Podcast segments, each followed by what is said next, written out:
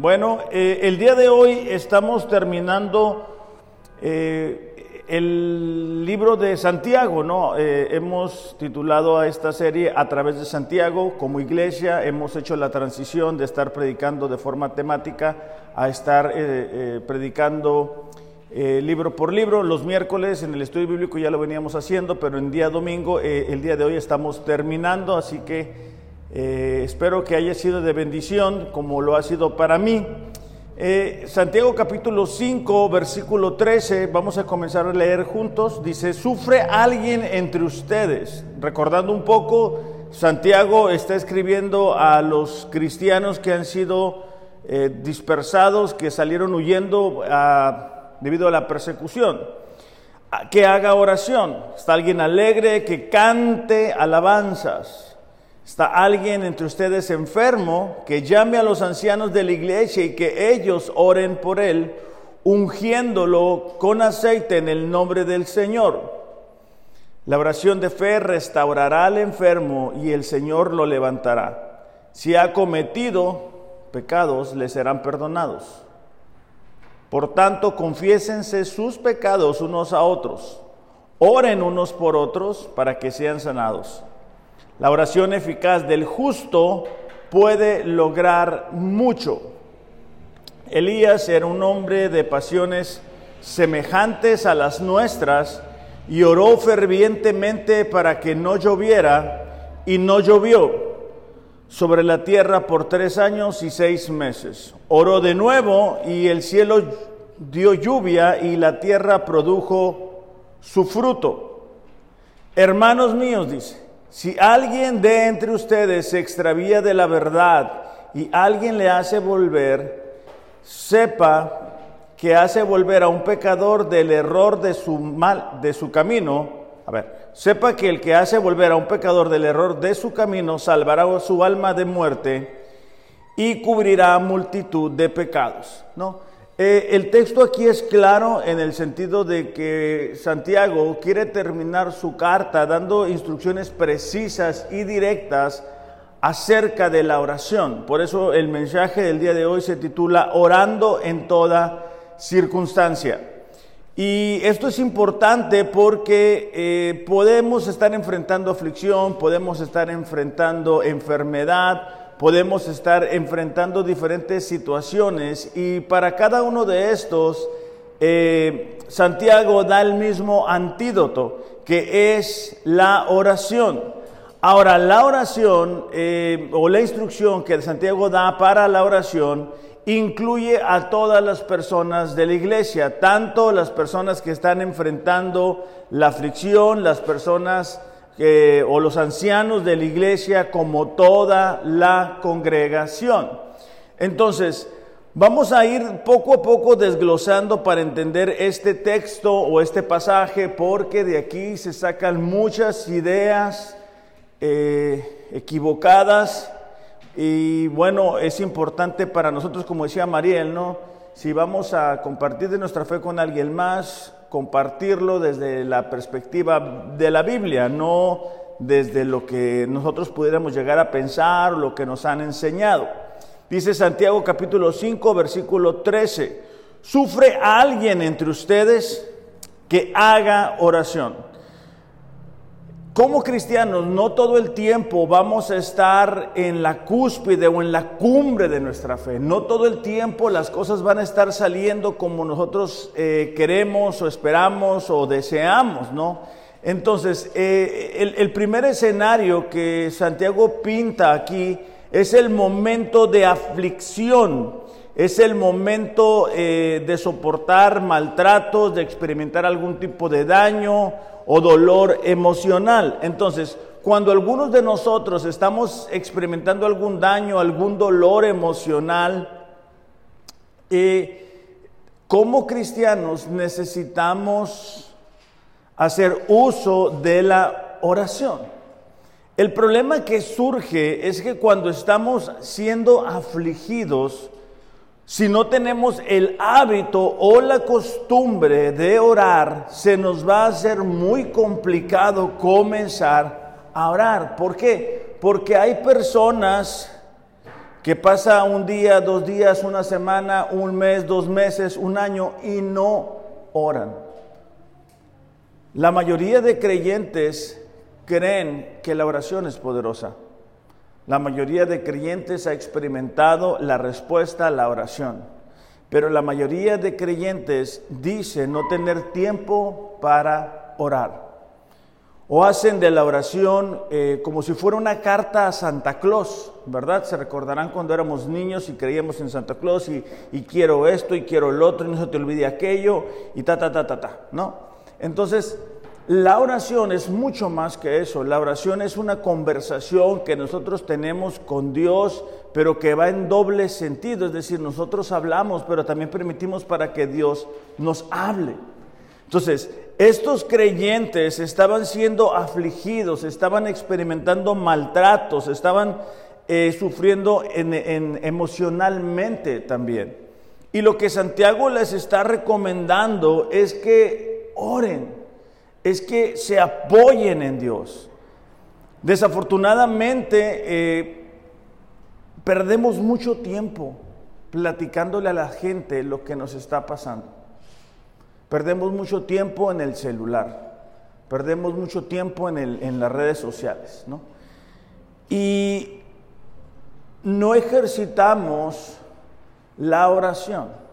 Entonces, es como si yo veo, um, por ejemplo, yo veo a, a, Carlos, pues bueno, todos los domingos, los martes, los miércoles. Entonces, hay una conversación fluida, yo tengo una idea de lo que está pasando con él, él tiene una idea de lo que está pasando conmigo. Pero si pasa un año, dos años, tres años y no tenemos comunicación, cuando nos veamos va a ser, ¿cómo has estado? ¿Qué estás haciendo? ¿Qué ha estado pasando con tu vida? ¿Qué pasó con tu esposa? ¿Qué pasa con tus hijos? Eh, de alguna manera hay una desconexión entre dos personas.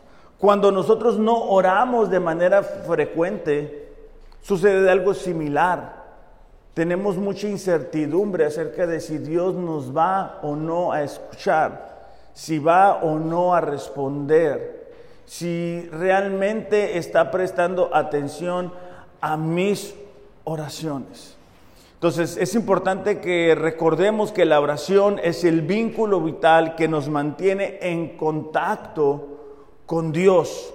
Es lo que me permite a mí estar conectado con Dios la oración es indispensable para poder soportar la oración. Primera de Pedro capítulo 5 versículo 7 lo, lo, expresa en estas palabras.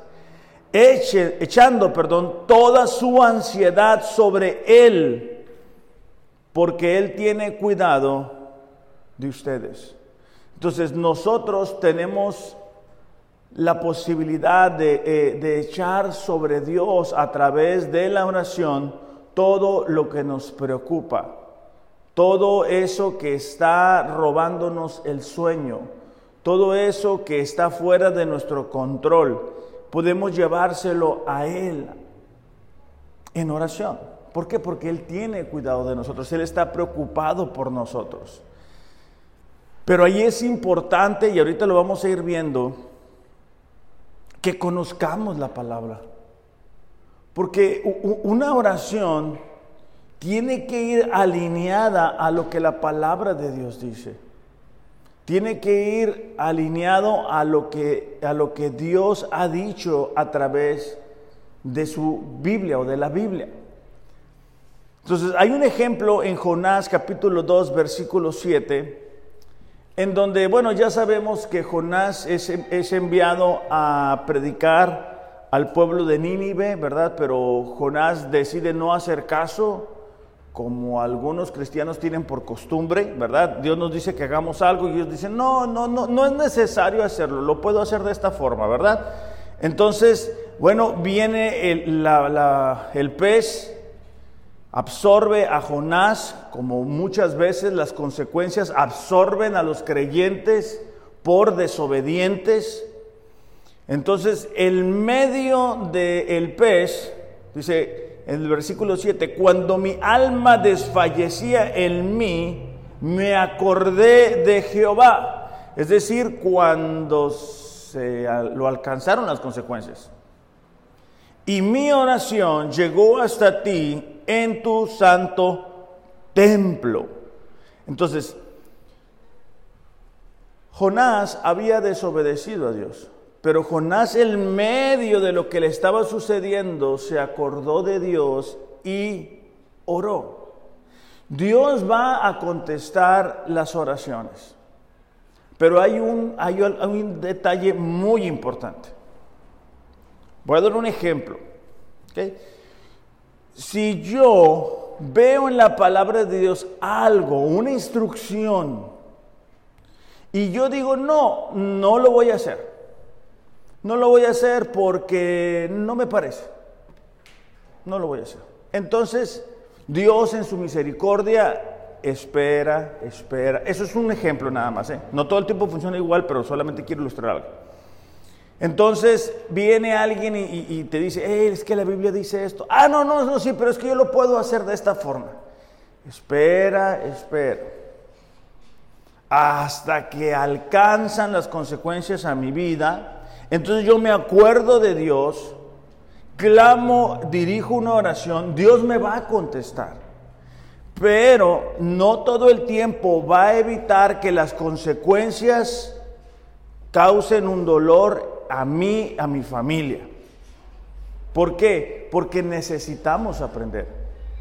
Necesitamos entender, porque hay, hay principios a través de los cuales Dios se mueve.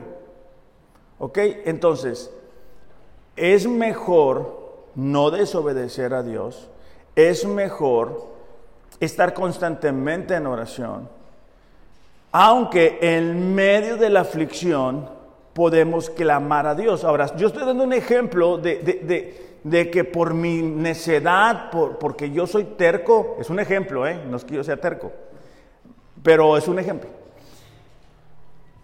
Me alcanzan las consecuencias, Dios va a escuchar mi oración, pero las consecuencias me van a cobrar factura. Pero vamos a suponer que no es así. Vamos a suponer que Estamos viviendo acorde a su palabra. Salmos 34, 4 dice, busqué al Señor y Él me respondió y me libró de todos mis temores. Cuando, cuando nosotros estamos buscando a Dios, cuando nosotros estamos orando a Dios, Él va a responder. ¿Ok?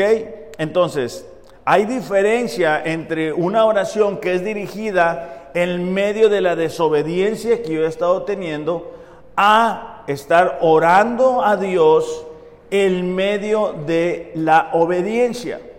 Ejemplo, nosotros como iglesia hemos eh, hecho algunos ajustes para que la iglesia sea más bíblica, para que la iglesia sea que tenga fundamentos en la palabra de Dios. ¿Ok? Estamos pidiendo a Dios para que venga el crecimiento, fortaleza. Estamos haciendo las cosas que sabemos que están en la palabra. Estamos esperando a Él. En medio de la aflicción, del dolor, muchas veces que enfrentamos, pero estamos confiando en quien es Dios. Tenemos a veces dolor, a veces daño por cómo se comportan algunas personas, claro que sí, es parte del crecimiento. El salmista en, en Salmos 18, 6 habla desde su experiencia en medio de la aflicción. Salmos 18, 6 dice, en mi angustia, subrayemos la palabra angustia, que la angustia es desesperación, es ansiedad, es inquietud, es intranquilidad, es incertidumbre. Todo eso son sinónimos de la palabra angustia. En mi angustia invoqué o oré al Señor, clamé a mi Dios. David estaba diciendo, no estoy buscando a alguien que no conozco. Yo estoy clamando, yo estoy orando a mi Dios. David estaba expresando la relación que tenía con Dios. Y él me escuchó desde su templo.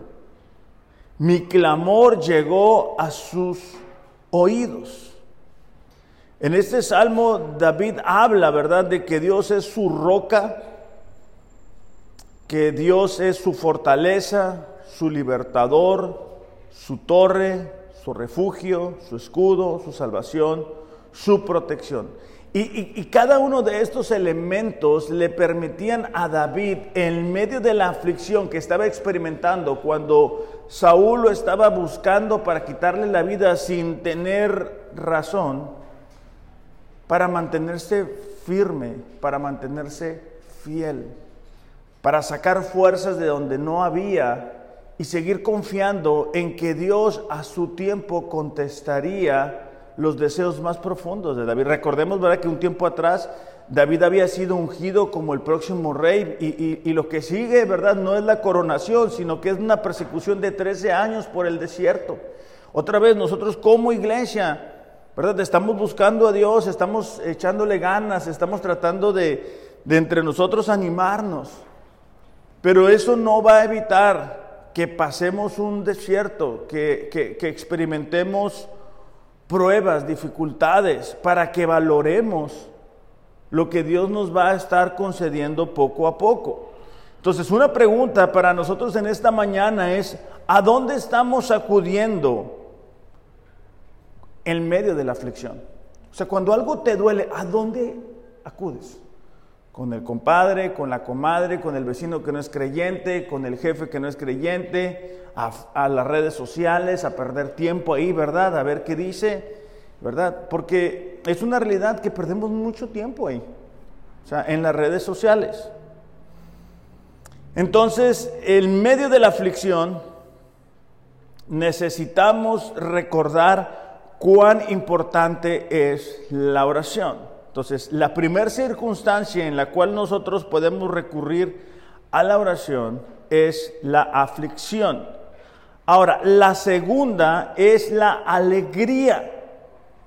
Santiago 5.13 en la segunda parte dice, está alguien alegre que cante alabanzas. Hay mucha, muchas ideas acerca de lo que es la alabanza.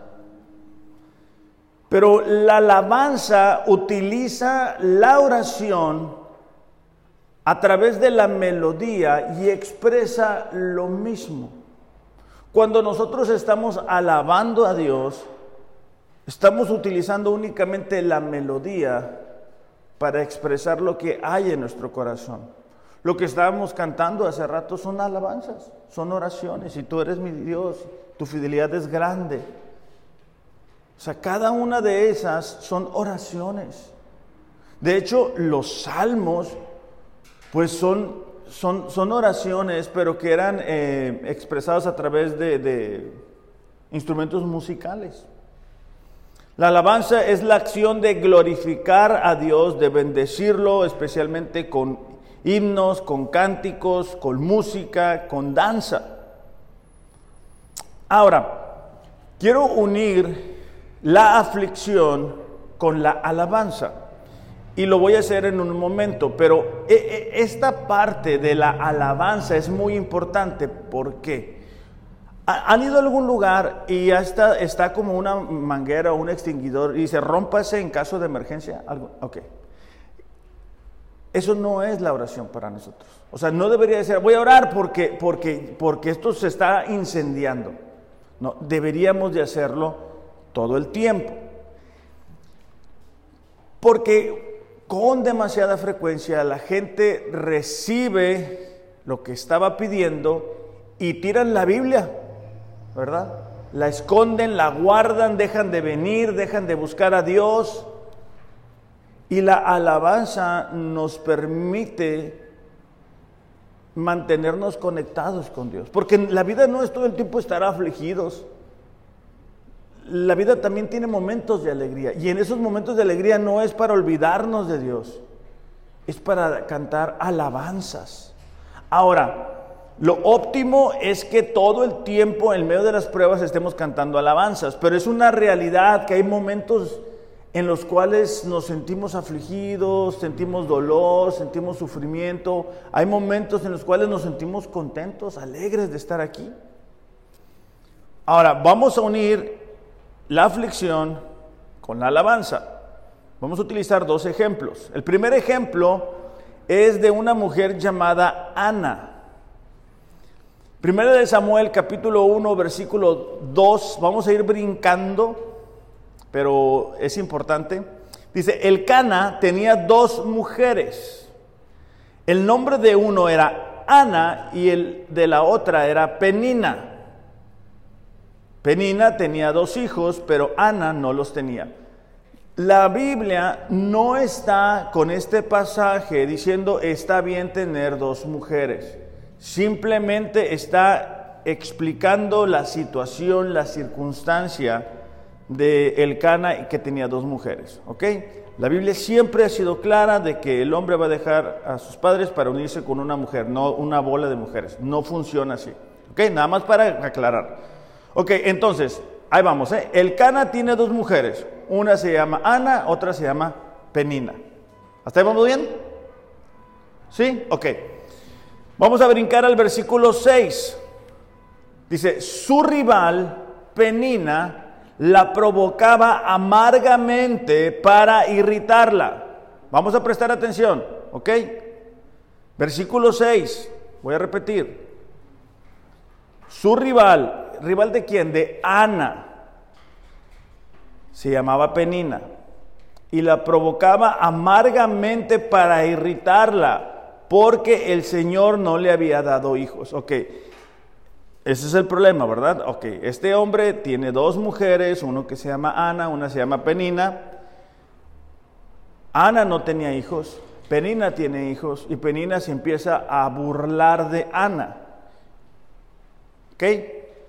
Entonces, obviamente eso produce dolor, sufrimiento emocional en el corazón de Ana.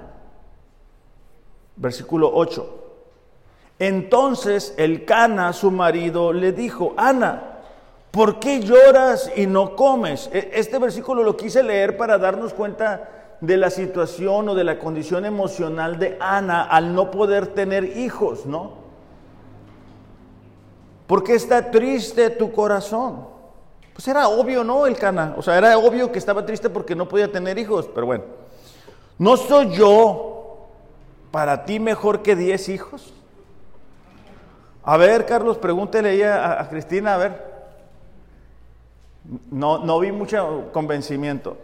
A ver, Eduardo, mira, si con una, mira, andan.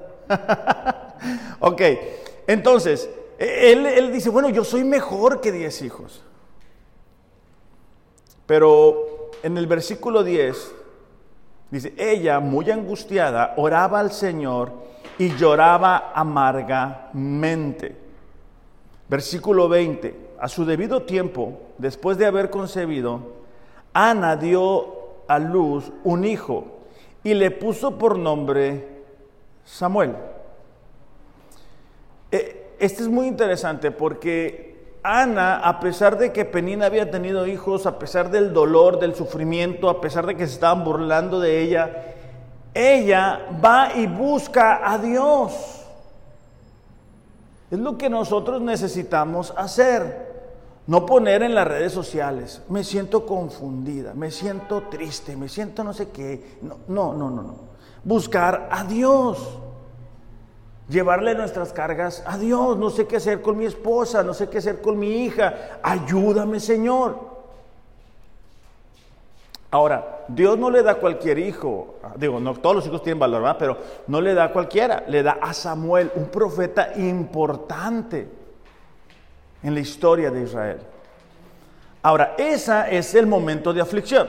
Ahora vamos a hacer la transición de la aflicción a la alegría. En segunda de Samuel capítulo 2, versículo 1, entonces Ana oró y dijo, mi corazón se regocija en el Señor, mi fortaleza en el Señor se exalta, mi boca habla sin temor contra mis enemigos. Sí, pues ya tenía el niño, ¿verdad? Por cuanto, me, por cuanto me regocijo en tu salvación. No hay santo como el Señor, no hay otro fuera de ti ni hay roca como nuestro Dios. Ok. Ana había pasado del momento de aflicción al momento de la alegría que trae como resultado la alabanza. El problema en nuestros tiempos es de que pasamos de la oración a ya no te vemos en la iglesia. Pasamos del momento de la dificultad a no tengo trabajo a ya no voy. Pasamos del momento difícil a olvidarnos de Dios.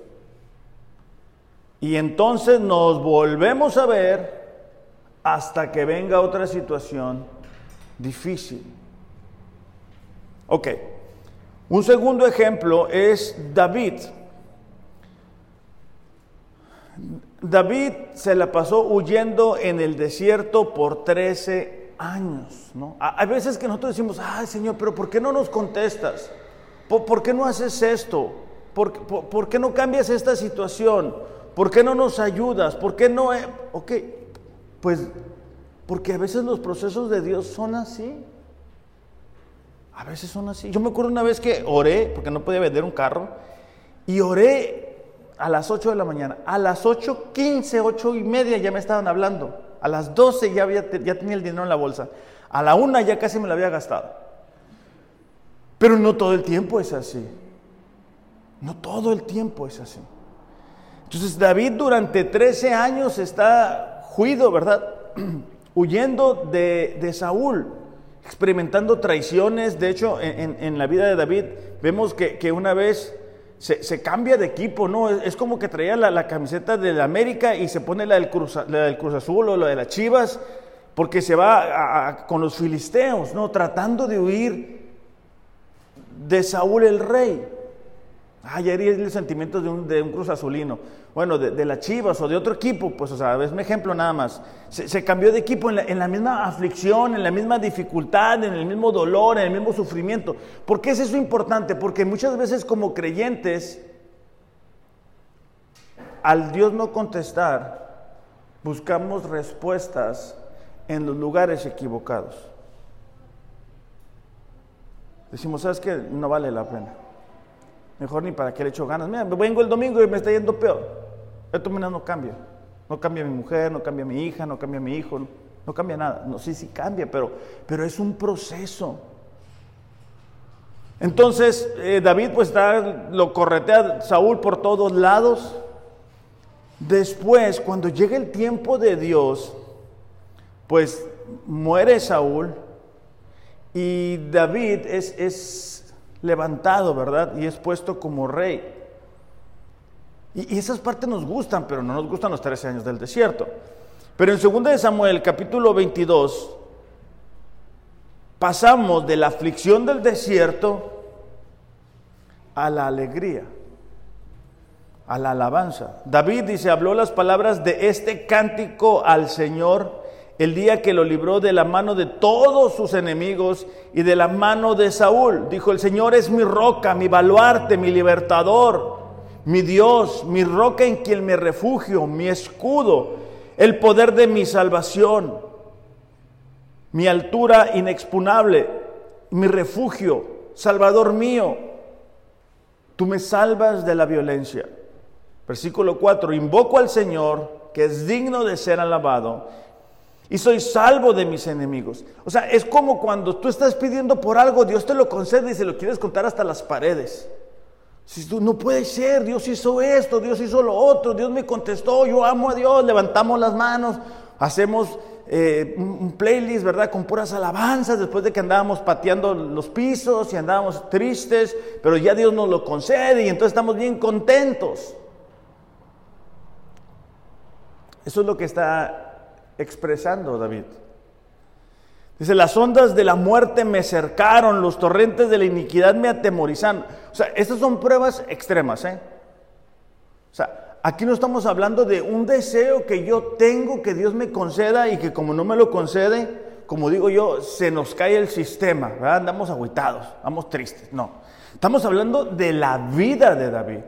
Estábamos hablando de que muchas veces la familia de David estuvo en peligro de ser asesinada. No estamos hablando de un deseo que David tenía. No. Los lazos del Seol me rodearon, dice, las redes de la muerte surgieron ante mí. pero en mi angustia invoqué al Señor. Clamé a mi Dios y desde el templo oyó mi voz. Ahora, esto no sucede de la noche a la mañana, es decir, no es que Saúl, ¿verdad? Lo estaba corrigiendo en la mañana, David oró al mediodía, ya para la tarde ya se había arreglado el problema. Son 13 años, o sea, David está haciendo un resumen para nosotros de alguna manera de cómo fue su proceso, de cómo pasó de la aflicción a la alegría. Para nosotros debe de ser igual, si hay cosas difíciles, sí, sí hay cosas difíciles, pero vamos a alegrarnos. Estamos en la casa del Señor, eh, tenemos la expectativa, tenemos al Espíritu Santo, tenemos un Dios que nos contesta, un Dios que nos consuela, un Dios que está con nosotros. Y eso nos va a permitir pasar de la aflicción a la alegría. ¿Ok? Entonces, hay otra situación o otra circunstancia en la cual debemos de ejercer la oración. Dice, está, en el versículo 14, ¿está alguien entre ustedes enfermo?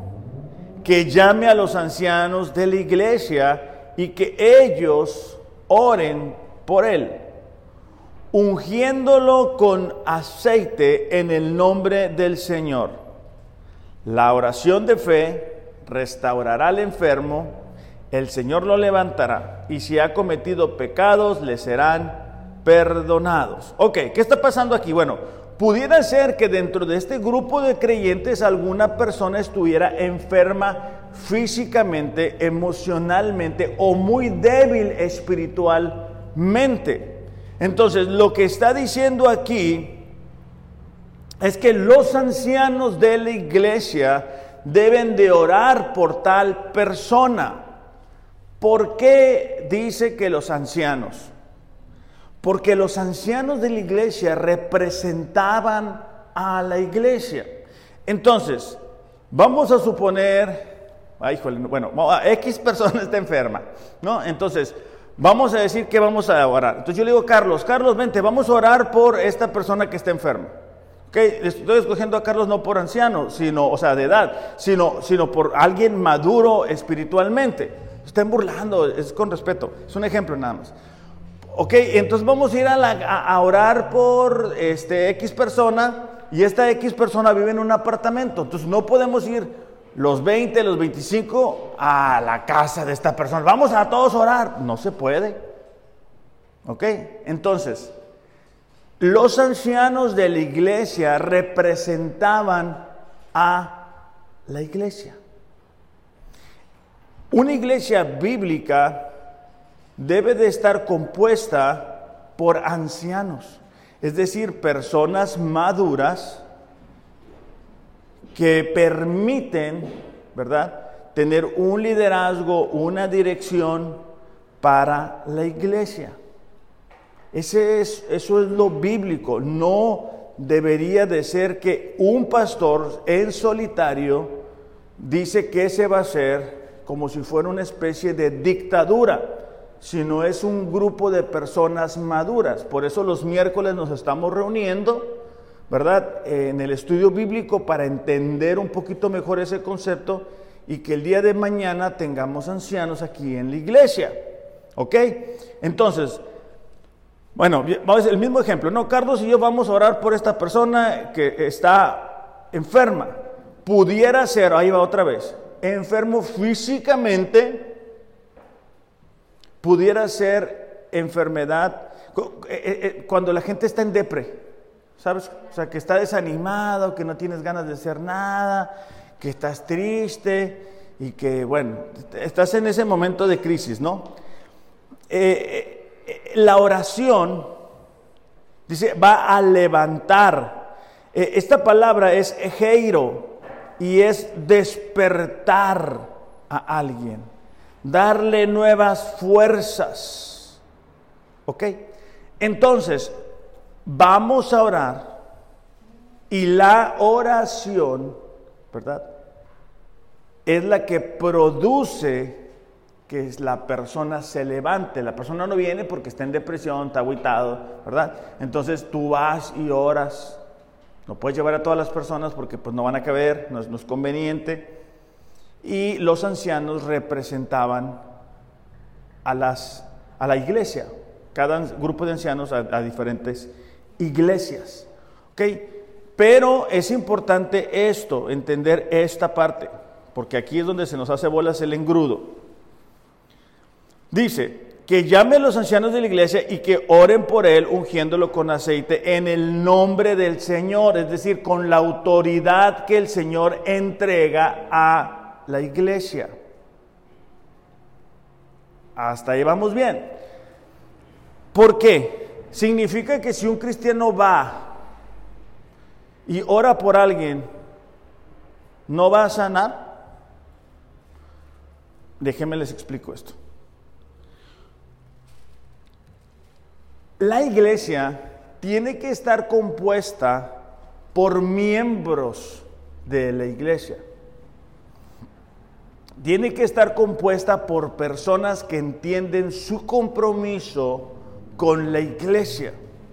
Entonces, Vamos a ver un, poquito más adelante la cuestión de la membresía de la iglesia, pero vamos a suponer que somos los de la iglesia los que estamos aquí, ¿no?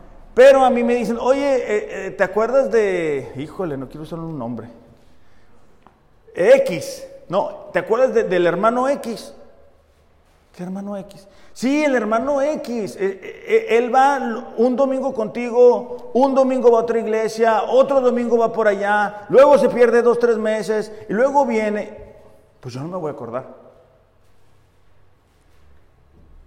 La autoridad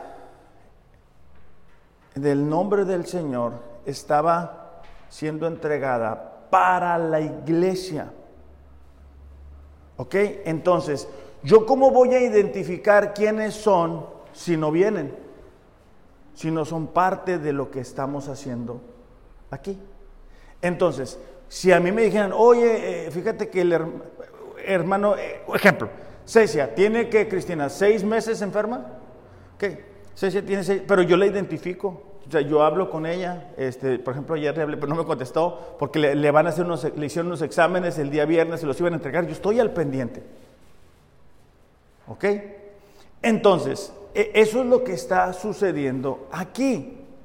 Uno está al pendiente de los miembros de la iglesia, de las ovejas de la iglesia. Yo me acuerdo que este, una vez vino, bueno, varias veces, no, pero una, eh, vino unos jóvenes, no, que somos de aquí, de aquí, que nos gustó mucho y todo. Entonces vamos a venir aquí los domingos y los miércoles vamos a ir a, la a nuestra iglesia.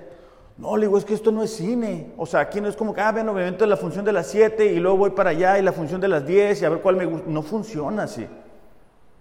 No es así. Uno es parte de la iglesia, de lo que está sucediendo, porque Dios te pone, te planta en un lugar. Y entonces, ¿verdad? Yo estoy al pendiente de Manuela, yo estoy al pendiente de David, yo estoy al pendiente de Avi, sé que es su cumpleaños, sé que Ernesto, sé que Rosa, por ejemplo, hoy no vino porque le, duele la, patrulla, bueno, la pierna, este, entonces, pero eh, pues, estamos en la misma página. ¿Ok? Ya me olvido. Ok, entonces, ungiéndolo con aceite. La oración de fe restaurará al enfermo. Es la oración.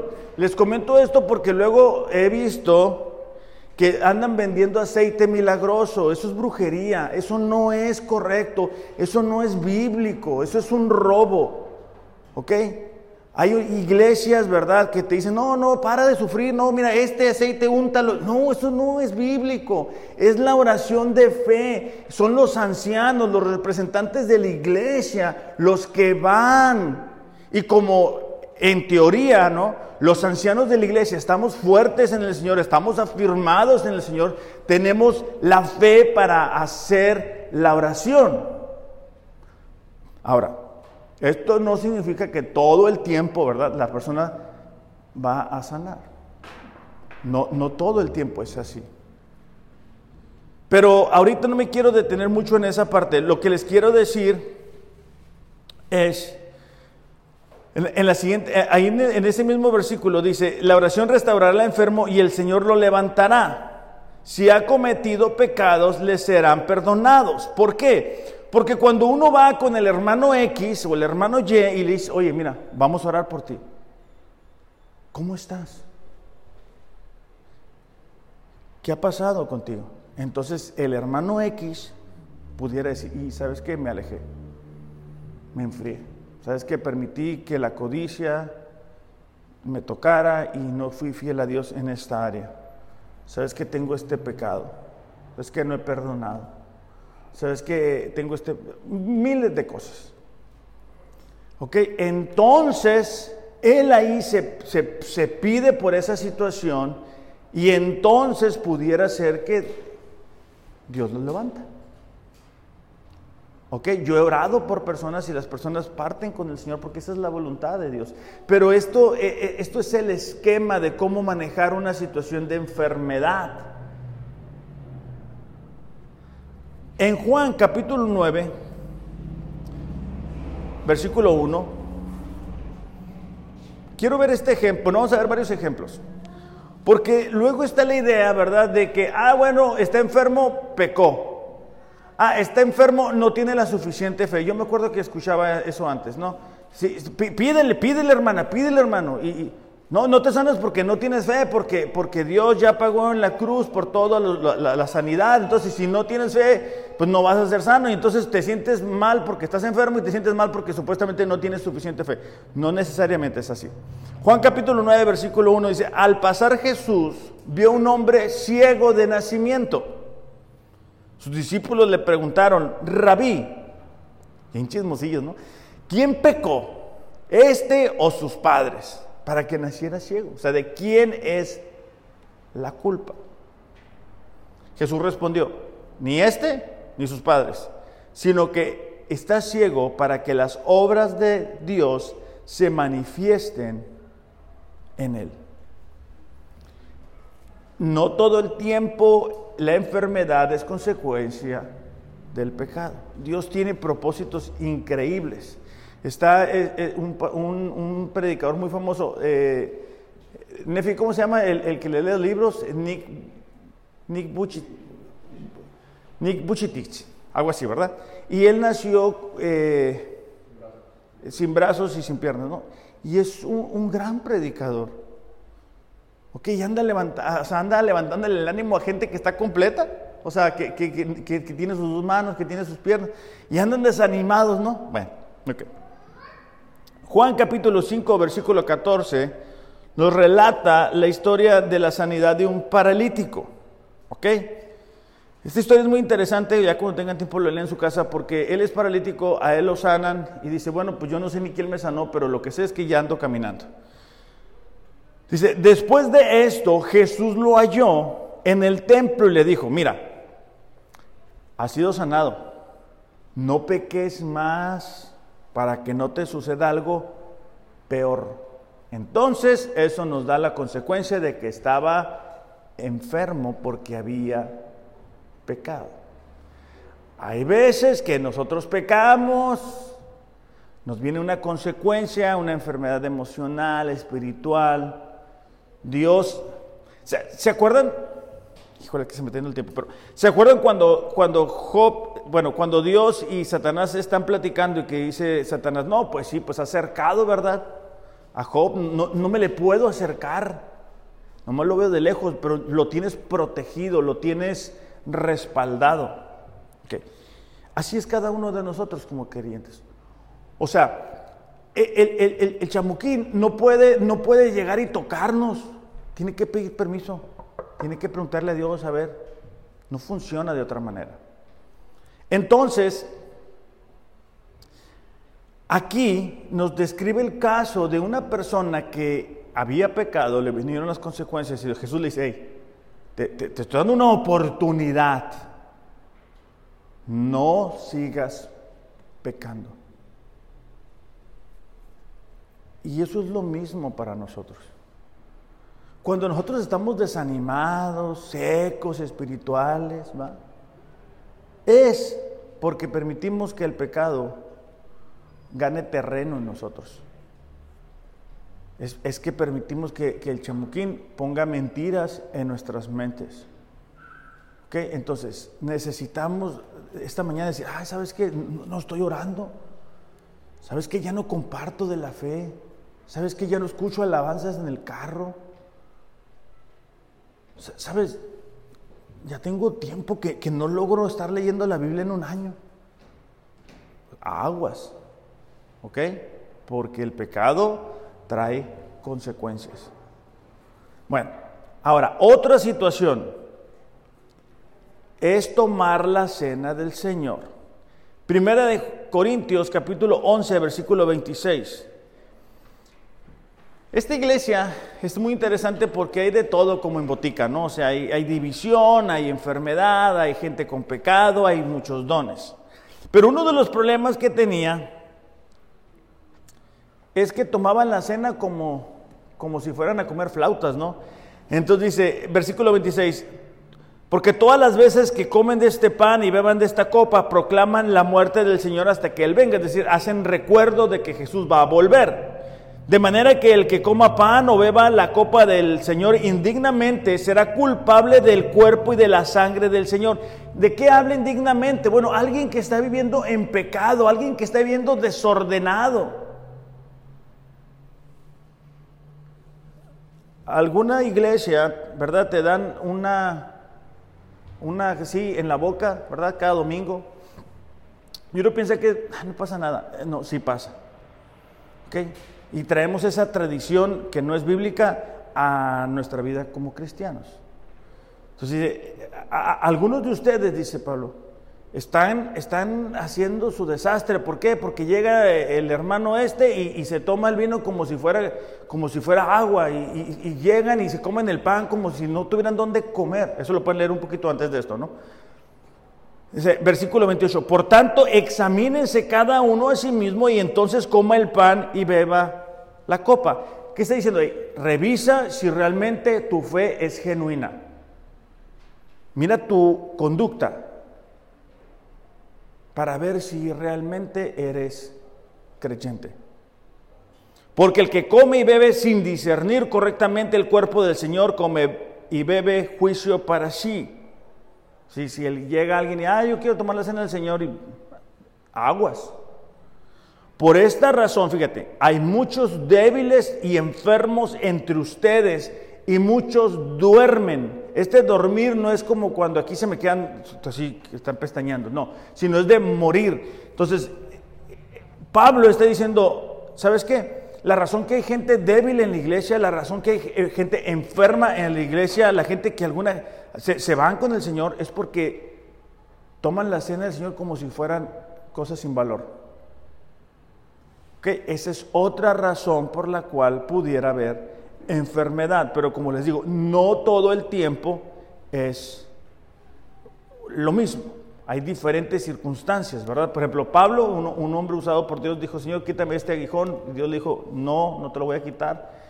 Y, Pablo, lo leíamos la semana pasada, dice, bueno, para que las visiones o las revelaciones que el Señor me ha dado, para que yo no me enorgullezca en mi corazón, me ha, me ha sido dado un aguijón.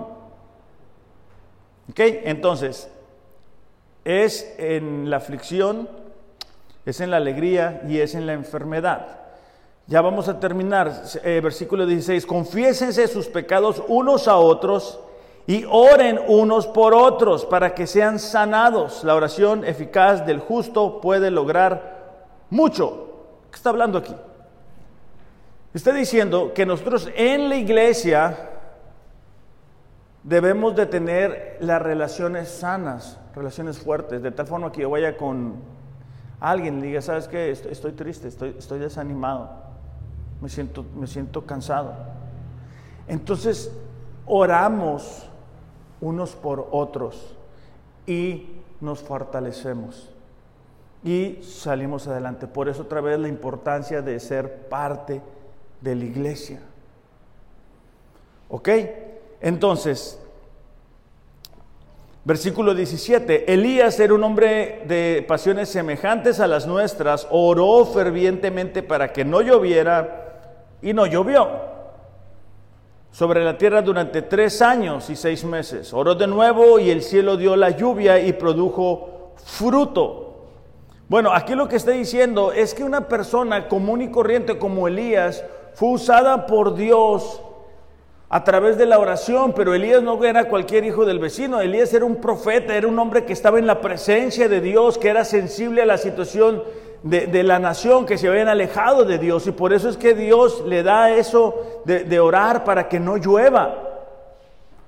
Pero nos podemos dar cuenta que, que no es Elías, es Dios.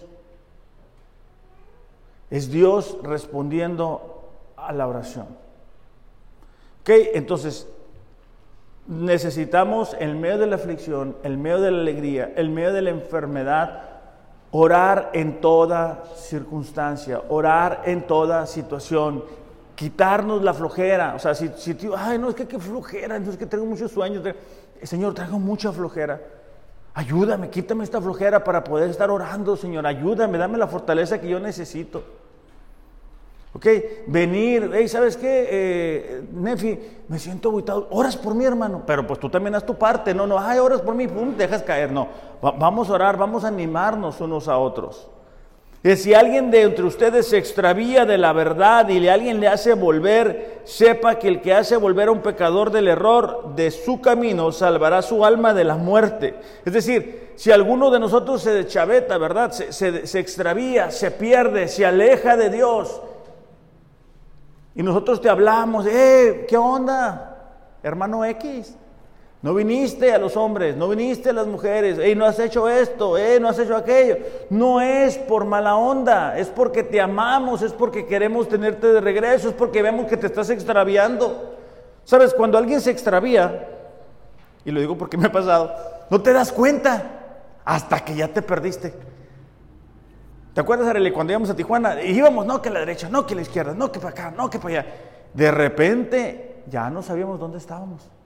Pero mientras íbamos, pues bien seguros, supuestamente a dónde íbamos. Hasta que, ay, ¿qué es esto? Ahora, ¿para dónde le damos? Pues reversa. Entonces, y la, tendencia es decir, no, que, bueno, bueno, voy a hacer un ejemplo. Mi esposa, cuando, no, que vamos para Tijuana y nos perdemos, le echa la culpa, yo le echo la culpa a ella y ella le echa la culpa al teléfono, en la aplicación. No, es que la aplicación que no está cargando, que, no se mira, que no Bueno, así es cuando alguien se extravía, ¿verdad? Le echa la culpa a todos, menos tomar responsabilidad. Es a través, ¿verdad? Entonces de la oración, de la exhortación mutua que podemos hacer volver al hermano y va a salvar de la muerte a esa persona. Entonces, solamente para terminar, si, alguno de nosotros a lo mejor, híjole, te agüitas, ¿verdad? Porque te hablamos cuando notamos que te extravías o que te has alejado, no es, e, e, es, es en amor. Es porque queremos lo mejor para ti y para tu familia. Es porque queremos que seas parte de lo que Dios está haciendo en este lugar. Ahora, e, estamos terminando esta carta y, a mí me gustaría que pudiéramos entender que, el cristianismo, que la fe es algo que se vive todos los días. Aquellas personas que nos ven por las redes, de verdad, si a lo mejor tú te has alejado de Dios, te has enfriado o conoces a alguien que se ha enfriado y para nosotros que estamos aquí también, tenemos la oportunidad a través de la oración de pedirle a Dios que le traiga, pero nosotros también ir y, recordarle, platicar con Él o platicar con ella de lo que Dios está haciendo en nuestras vidas, pero sobre todo de quién es Dios. Así que vamos a orar para terminar este tiempo. Señor, te damos gracias en esta tarde ya por la oportunidad que nos das de estar aquí, Señor. Padre, te damos gracias por tu amor, por tu misericordia, te damos gracias por este libro, por lo que has hablado a nuestros corazones, en, no únicamente en esta mañana, Señor, sino en las semanas anteriores. Te pedimos, Padre, que podamos hacer de la oración un hábito en nuestras vidas. Te pedimos que sin importar la circunstancia que estemos enfrentando, vayamos contigo a través de la oración. Ayúdanos a seguir creyendo y confiando, Padre, que si quizá no hemos visto el resultado de nuestras peticiones, podamos confiar que tú nos amas, que tú estás interesado en lo que estamos experimentando. Padre, sea aflicción, sea alegría, sea enfermedad nuestra o de un ser querido, Padre. En el nombre de Jesús, Señor, te pedimos, ayúdanos a orar. Ayúdanos, Señor, especialmente aquellas personas que quizá han sufrido de estar esperando por una respuesta y no ha llegado y eso ha sido un motivo suficiente para dejar de orar. Te pedimos también, Señor, por aquellas personas que la flojera, las ocupaciones, el no saber qué decir, nos ha llevado a no orar, Señor. Pon en nosotros el deseo, Padre, que tu Espíritu Santo pueda incomodarnos, Señor. Y darnos cuenta que solamente en ti encontramos las fuerzas que necesitamos, la vida para nosotros. En el nombre de Jesús, amén. Iglesia, que tengan un excelente, excelente domingo. Recuerden, hay que orar en toda circunstancia. Que Dios los bendiga. Gracias.